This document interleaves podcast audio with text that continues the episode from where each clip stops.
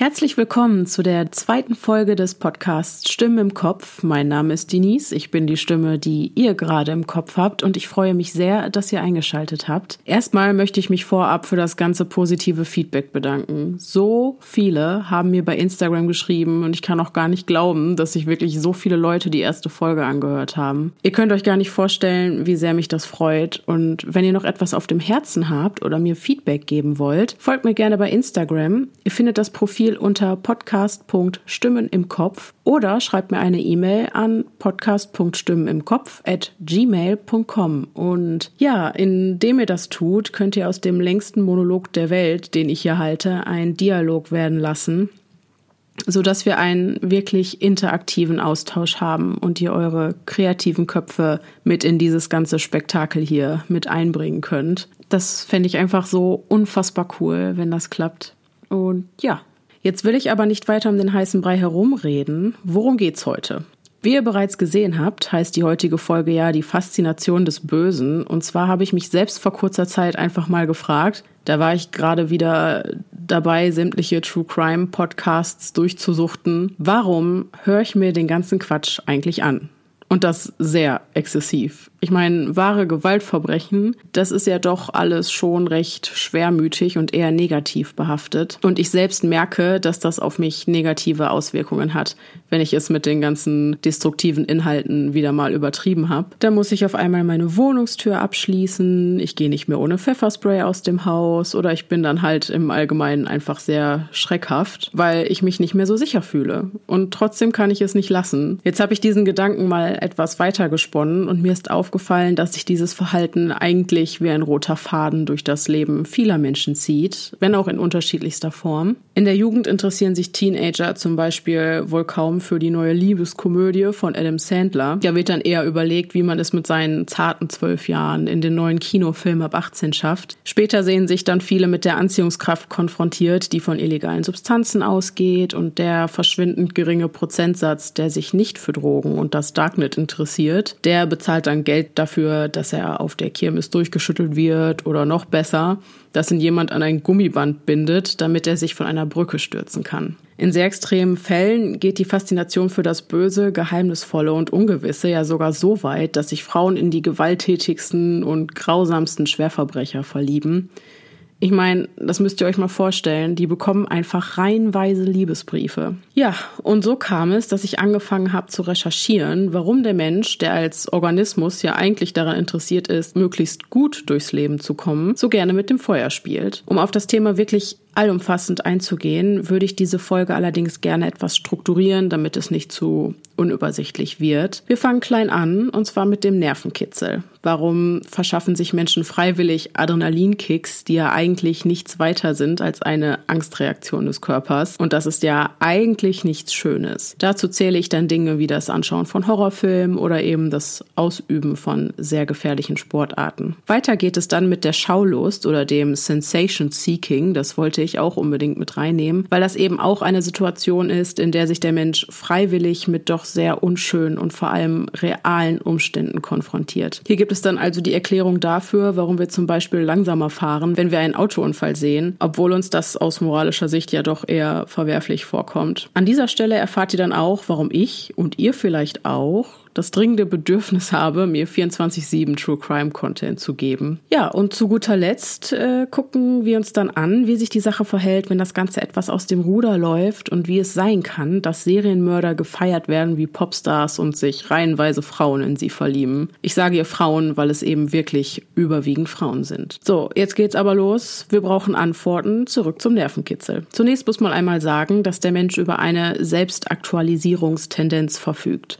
Das bedeutet, bedeutet, dass wir das Bedürfnis haben, uns immer weiterzuentwickeln. Um sich weiterentwickeln zu können, brauchen wir allerdings Herausforderungen. Ohne irgendwelche Hürden im Leben besteht nicht die Notwendigkeit und so auch gar nicht die Möglichkeit, Strategien zu entwickeln, mit denen wir eben bestimmte Herausforderungen meistern können. Die Erfahrung, dass wir Stresssituationen erfolgreich überwinden, ist übrigens essentiell für uns, da wir so Vertrauen in unsere eigenen Fähigkeiten aufbauen können. Ein starkes Selbstvertrauen gibt uns wiederum das Gefühl von Sicherheit, da wir uns dann den Anforderungen der Umwelt gewachsen fühlen. Und ich weiß nicht, ob ihr das schon wusstet, aber Sicherheit gilt in der Psychologie als ein Grundbedürfnis des Menschen. Also kurz gesagt, wir brauchen den Nervenkitzel, egal in welcher Form. Früher war der Stressor vielleicht der Säbelzahntiger, vor dem wir weglaufen mussten, und heute ist es der Horrorfilm. Der Unterschied zu damals ist einfach, dass unsere Umwelt in der Regel heutzutage so sicher ist, dass wir uns vermeintlich brenzlige Situationen künstlich erschaffen müssen. Und das Schöne an Horrorfilmen ist zum Beispiel, dass wir aus dieser Situation ja nur erfolgreich herausgehen können.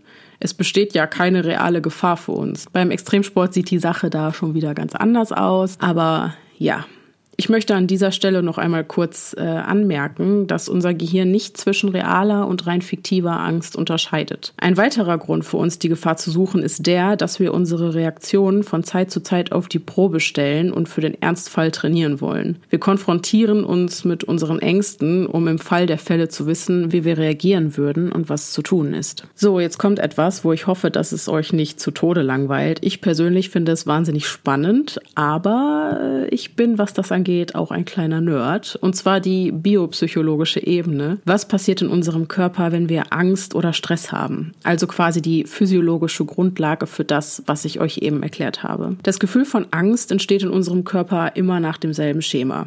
Wir nehmen mit unseren Sinnesorganen einen Reiz wahr und dieser Sinneseindruck wird dann an unser Gehirn weitergeleitet. Über den Thalamus, der die Reize zunächst filtert, werden die Informationen dann weiter zum Hippocampus, das ist unsere Gedächtniszentrale, gesandt. Hier wird den Sinneseindrücken dann auf der Grundlage unserer Erfahrungen, die wir in der Vergangenheit gemacht haben, Bedeutung verliehen. Übrigens ist genau diese doch sehr subjektive Interpretation die Begründung dafür, wieso es unmöglich ist, die Realität so zu erfassen, wie sie tatsächlich ist. Im Fall der Emotion Angst oder Stress interpretiert unser Gehirn die die ankommenden Reize als potenziell gefährlich und leitet diese Information dann an das limbische System weiter. Teil des limbischen Systems ist nicht nur der Hippocampus, sondern auch die Amygdala. Diese Struktur ist für die emotionale Bewertung von Eindrücken und für die Analyse möglicher Gefahren zuständig. Sie wird als nächstes über die potenziell gefährlichen Reize in Kenntnis gesetzt und setzt dann unser, ja, äh, ja, Fight-or-Flight-Programm, so könnte man es nennen, in Gang, indem sie den Impuls zum Hypothalamus weiterleitet. Er verfügt nämlich über Nervenbahnen, die bis ins Nebennierenmark reichen und ist damit die wichtigste Steuerzentrale unseres vegetativen Nervensystems. Wenn die Reize hier angekommen sind, merken wir die ersten körperlichen Auswirkungen der Angst. Durch die Stresshormone Adrenalin, Noradrenalin, Cortison und Cortisol, die vom Nebennierenmark ausgeschüttet werden, beschleunigt sich unsere Herzfrequenz, der Blutdruck steigt, steigt, unsere Bronchien erweitern sich, wodurch uns die Atmung erleichtert wird, unsere Energiereserven werden abgebaut und alle gerade nicht hilfreichen physiologischen Prozesse, wie zum Beispiel die Verdauung, werden eingestellt. Kurz gesagt, die Stresshormone versetzen unseren Körper infolge einer Stresssituation in eine gesteigerte Leistungsbereitschaft. Wir fühlen uns also energetisch und lebendig. Alles andere, was gerade um uns herum passiert, rückt in den Hintergrund. Auch unsere Sorgen und körperlichen Befindlichkeiten, wie zum Beispiel Schmerzen, Hunger und Müdigkeit. Unsere körpereigenen Stresshormone pushen unseren Körper also zu absoluten Höchstleistungen genauso wie es einige Drogen, wie zum Beispiel Amphetamine, tun. Übrigens werden in Stresssituationen neben den bereits genannten Hormonen auch noch Dopamine und Endorphine freigesetzt. Die Endorphine sind endogene Morphine, also quasi ein körpereigenes Morphium, was auch erklärt, wieso wir in Stresssituationen Schmerzen weniger intensiv wahrnehmen. Dieser Botenstoff besetzt übrigens dieselben Rezeptoren, wie es Opiate tun, was eine rauschartige Euphorie zur Folge hat. Ist die Gefahr überstanden und haben wir dann auch das Gefühl, dass wir es aus eigener Kraft geschafft haben, die Herausforderung zu bewältigen, greift unser Belohnungssystem, in dem der Neurotransmitter Dopamin ausgeschüttet wird. Und diese Belohnung beeinflusst unser Verhalten enorm.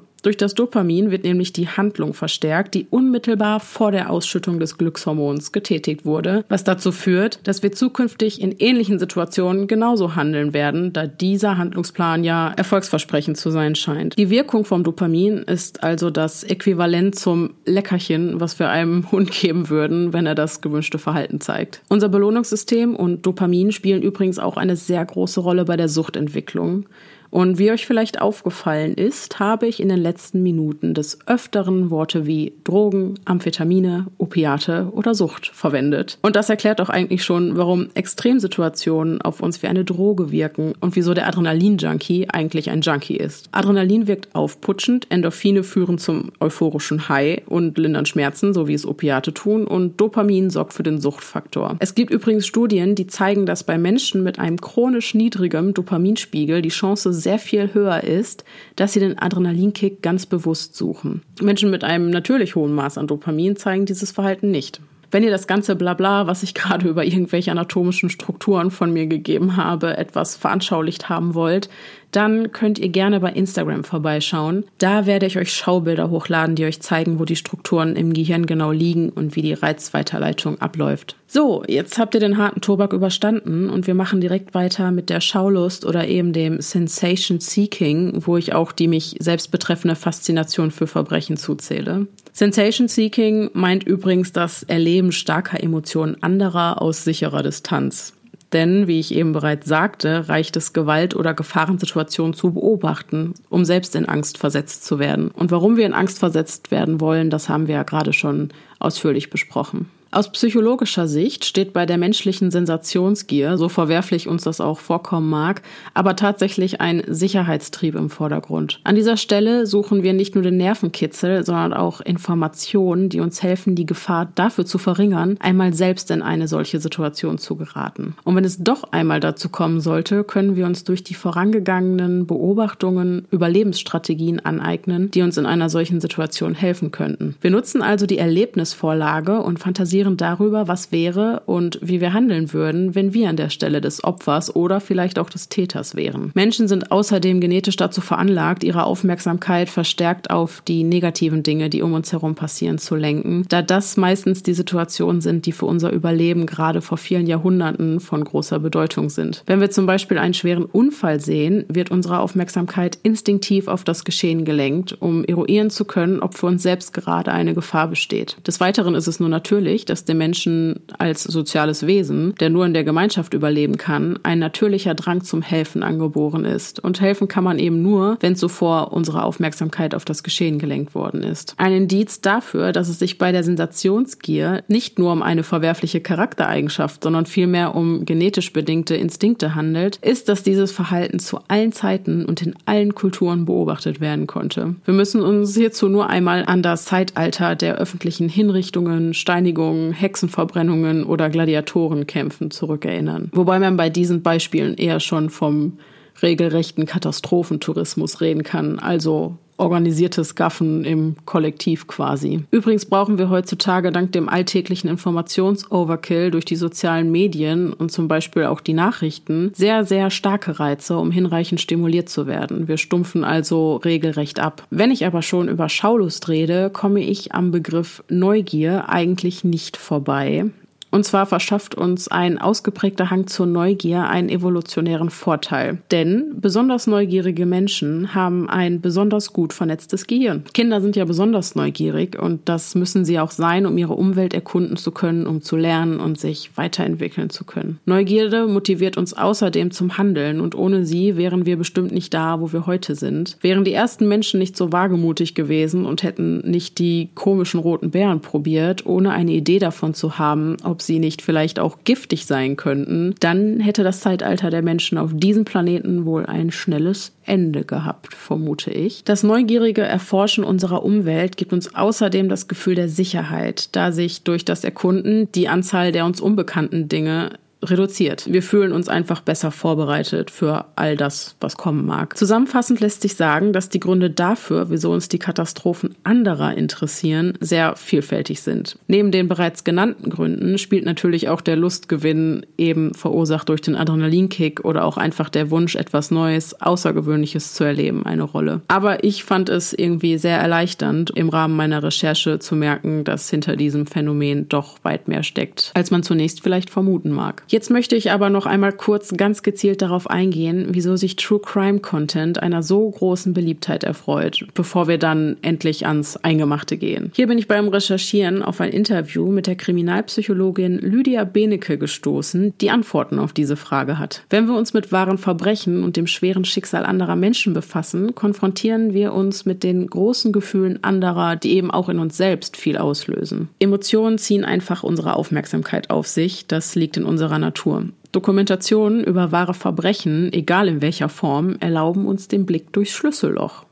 Es wird eben über Ereignisse berichtet, die im alltäglichen Leben hinter verschlossenen Türen stattfinden und regulär strengstens unter Verschluss gehalten werden. Des Weiteren fühlt man sich selbst ja irgendwie direkt angesprochen, da der Hörer oder Zuschauer sich ja quasi in der Position der Jury wiederfindet, dessen eigene Meinung gefragt ist. Wir zerbrechen uns dann den Kopf darüber, ob das Urteil unserem Rechtsempfinden entspricht, was wir in der Situation des Opfers wohl getan hätten oder ob wir unter den gegebenen Umständen vielleicht sogar selber zum Täter hätten werden können. Das mag jetzt erstmal absurd klingen, aber wenn man sich Fälle ansieht, in denen sich Mütter an den Peinigern ihrer Kinder rächen, da wäre der Gedanke vielleicht gar nicht mehr so abwegig. Wir sind nämlich gleichermaßen fasziniert von dem Gedanken, dass in jedem von uns auch etwas Böses stecken könnte. Wir können also auch unsere eigene dunkle Seite in die Person der Kriminalfälle hineinprojizieren, ohne selbst bestraft zu werden. Generell kann man sagen, dass gerade die Verbrechen für uns interessant sind, bei denen wir uns mit den Opfern identifizieren können und in denen sich das Opfer erfolgreich gegen den Täter zur Wehr setzt. Hier steht dann wahrscheinlich auch wieder eher der Lerneffekt durch die Erlebnisvorlage im Vordergrund. Ein weiteres Indiz dafür, dass der Lerneffekt bei den Krimi-Fans eine so große Rolle spielt, ist die Tatsache, dass wir ständig auf der Suche nach Erklärungen sind.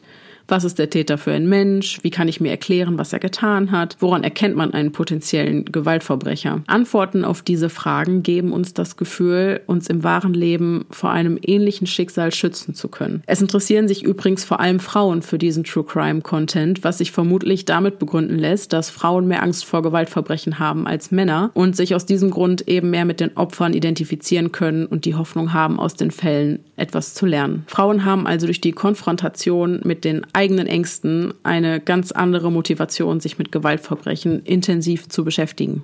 So, jetzt würde ich aber sagen, dass wir alle das notwendige Hintergrundwissen haben, um uns endlich mit der Frage beschäftigen zu können, wieso sich Frauen so häufig in Gewaltverbrecher verlieben. Das Ganze nennt sich übrigens Hybristophilie, was so viel bedeutet wie sich zu einem Übeltäter hingezogen fühlen. Die Betroffenen bevorzugen dabei paradoxerweise Täter aus den Bereichen der Sexual-, schweren Gewalt und Tötungsdelikten. Das Ganze wird auch als Bonnie- und Clyde-Syndrom bezeichnet. Der Begriff ist euch vielleicht etwas geläufiger. Wie ich zu Beginn der Folge bereits vorweggenommen habe, sind von diesem Phänomen mehr Frauen als Männer betroffen. Die Ursachen dieser paraphilen Störung, damit sind einfach sexuelle Neigungen gemeint, die erheblich von der Norm abweichen, sind nie wirklich empirisch erforscht worden. Aber dennoch lässt sich ein Muster bei den Betroffenen erkennen. Häufig spricht man vom Rotkäppchen-Syndrom, bei dem es heißt, dass die Frau auf den bösen Wolf reinfällt und an das Gute in ihm glaubt. Die Vorstellung von einer Liaison mit einem Gewaltverbrecher wird außerdem auch durch den Einfluss von Film und Fernsehen sehr stark romantisiert. Die Betroffenen haben das Gefühl, die Bestie gezähmt zu haben, was ihnen wiederum das Gefühl gibt, etwas Besonderes zu sein. Häufig leiden die Frauen auch an einem Helfersyndrom und sehen den Täter quasi als Opfer. Sie suchen also nach beschönigenden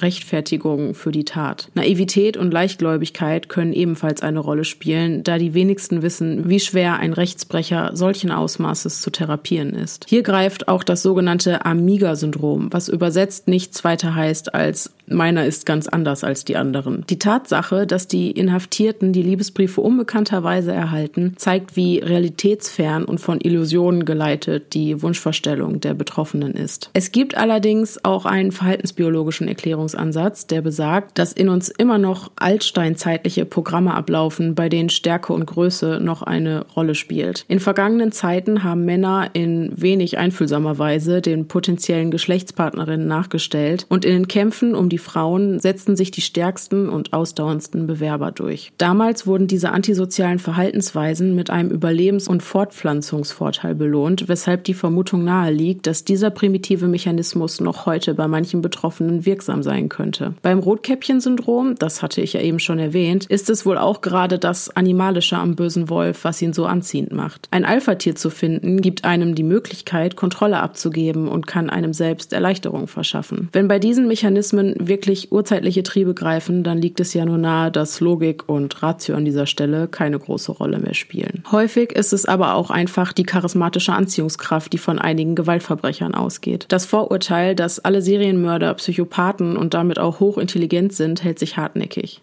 Tatsächlich ist es jedoch so, dass viele Straftäter sogar eine Intelligenzminderung aufweisen. Dennoch gilt, Ausnahmen bestätigen die Regel. Gerade bei Serienmördern haben wir es häufig mit einer überdurchschnittlichen Intelligenz und einer herausragenden Anpassungsfähigkeit zu tun. Sonst wäre es ihnen nämlich gar nicht möglich, ihre Taten über einen so langen Zeitraum verbergen zu können und weiter unerkannt Teil unserer Gesellschaft zu sein. Um seine Mitmenschen so täuschen zu können, da braucht es schon ein gewisses Maß an Charisma und Grips. Außerdem verspricht eine Liebesbeziehung mit einem inhaftierten Gewaltverbrecher garantiert den Ausbruch aus dem alltäglichen Leben. Auffällig ist, dass die betroffenen Frauen häufig selbst Opfer von Gewalt in ihrer Vergangenheit geworden sind. Das könnte der Grund dafür sein, dass gerade diese Frauen einen Mann suchen, den sie kontrollieren können und der sie nicht mehr verletzen kann, eben weil er hinter Gittern sitzt. So makaber es klingt, aber auch Verlustängsten kann so entgegengewirkt werden. Weglaufen kann er ja schließlich nicht mehr. Man unterscheidet übrigens zwischen passiver und aktiver Hybristophilie. Bei der passiven Form fühlen sich die Betroffenen von den Gewaltverbrechern lediglich sexuell angezogen, wollen aber mit den Straftaten des Partners nichts weiter zu tun haben. Im Gegenteil, die Motive werden eher mit Beschönigungen gerechtfertigt oder das Ausmaß der Tat wird verdrängt. Bei der aktiven Form hingegen stiften die Betroffenen ihre Partner sogar zu Straftaten an, leisten Beihilfe oder werden zu Mittätern, weil es gerade diese Partners in Crime-Sache ist, die sie sexuell erregt. Übrigens hat sich der verurteilte Mörder und Vergewaltiger Frank Schmökel einmal selbst die Aufgabe auferlegt, herauszufinden, was das eigentlich für Frauen sind, die ihm die ganzen Liebesbriefe zukommen lassen. Um euch eine kleine True Crime-Referenz in dieser doch sehr psychologischen Folge bieten zu können, werde ich euch kurz seine Straftaten schildern und anschließend die Ergebnisse seiner Untersuchungen wiedergeben. Frank Schmökel wurde 1962 als Sohn eines Polizisten in Strausberg geboren. Schon als Kind wurde er wegen Einbruchs und Brandstiftung straffällig. Nach seiner Jugendhaft war er als Melker in der Landwirtschaft tätig. Diese Beschäftigung war allerdings auch nicht von langer Dauer, da er sich nach kurzer Zeit an den Kälbern vergriff und so erstmals durch seine Zoophilie auffällig wurde. Mit 26 Jahren wurde er dann erstmals wegen versuchter Vergewaltigung einer 13-Jährigen zu einer anderthalbjährigen Freiheitsstrafe verurteilt. Es gelang ihm jedoch schon nach kurzer Zeit aus der Justizvollzugsanstalt zu fliehen, weshalb seine Strafe um weitere zehn Monate verlängert wurde. Nur ein Jahr später wurde Schmückels Freiheitsstrafe aufgrund eines richterlichen Beschlusses auf Bewährung ausgesetzt. Großer Fehler, warum auch immer, ich habe keine Ahnung. Wie es nicht anders zu erwarten gewesen wäre, folgten weiterhin Vergewaltigungen. Eines der Opfer war gerade mal acht Jahre alt. 1993 wurde Schmökel dann erneut wegen sexuellen Missbrauchs in vier Fällen zu fünfeinhalb Jahren Haft und zur Unterbringung im Maßregelvollzug verurteilt. Aber auch das soll es noch lange nicht gewesen sein. Nach nur einem Jahr gelang ihm hier abermals die Flucht während eines Freigangs. Während er auf freiem Fuß war, vergewaltigte er eine Elfjährige und versuchte anschließend, sie umzubringen. Seine Strafe wurde daraufhin auf ganze 14 Jahre im Maßregelvollzug erhöht. So, und jetzt dürft ihr raten. Wie geht es weiter? Genau, Schmökel floh noch weitere fünf Male. Leute, ey, da muss man doch aufpassen. Fünfmal. Gut. Seine letzte Flucht war wohl die spektakulärste von allen. Am 25. Oktober 2000 gestattete man ihm, seiner Mutter einen Besuch abzustatten, natürlich nur in pflegerischer Begleitung. Diese Gelegenheit nutzte er zur Flucht, indem er seine Mutter und den Pfleger mit mehreren Messerstichen schwer verletzte. An dieser Stelle frage ich mich einfach, wo der auch immer die Waffen herbekommen hat. Ich meine, im Maßregelvollzug liegen doch nicht einfach so irgendwelche Messer rum. Ah, naja, weiter im Text. Er versteckte sich für mehrere Tage in einer Laubenkolonie, wo er einen 60-jährigen Rentner erschlug, dessen Auto stahl und dieses zur Flucht nutzte. Es folgt eine Suchaktion mit mehreren Hundertschaften der Polizei, die bis über die Landesgrenze ausgedehnt wurde. Aufgrund eines Passantenhinweises konnte das Fahrzeug und damit auch Schmökels Versteck in einem Wald ausfindig gemacht gemacht werden. Am 7. November 2000, also ganze 13 Tage später, konnte Schmökel gestellt werden. Während der Festnahme wurde er durch einen Bauchschuss verletzt. Am 11. Dezember 2002 wurde er dann durch das Landgericht Frankfurt aufgrund seiner wiederholten Fluchtaktionen und seiner Kapitalverbrechen zu einer lebenslangen Freiheitsstrafe mit anschließender Sicherheitsverwahrung rechtskräftig verurteilt. Seinen letzten Fluchtversuch habe Frank Schmökel in Briefen vorab wohl sogar angekündigt. In denen schrieb er, dass er jemanden gesucht habe, der ihm eine gewaltlose Flucht ermöglichen hätte können.